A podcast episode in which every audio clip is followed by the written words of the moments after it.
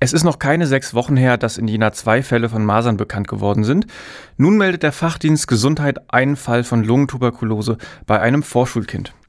Lag es bei den Masernerkrankungen an einem fehlenden Impfschutz der Betroffenen, gibt es bei Tuberkulose keine vergleichbare Möglichkeit der Vorbeugung.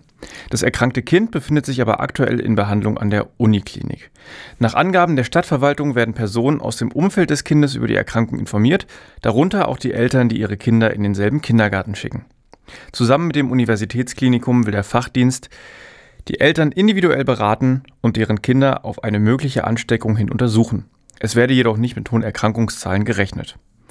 Obwohl sich Tuberkulose zumeist über eine Tröpfcheninfektion, über den Kontakt mit Speichel oder anderen Körperflüssigkeiten verbreitet, kommt es in vielen Fällen dennoch zu keinem Ausbruch der Krankheit.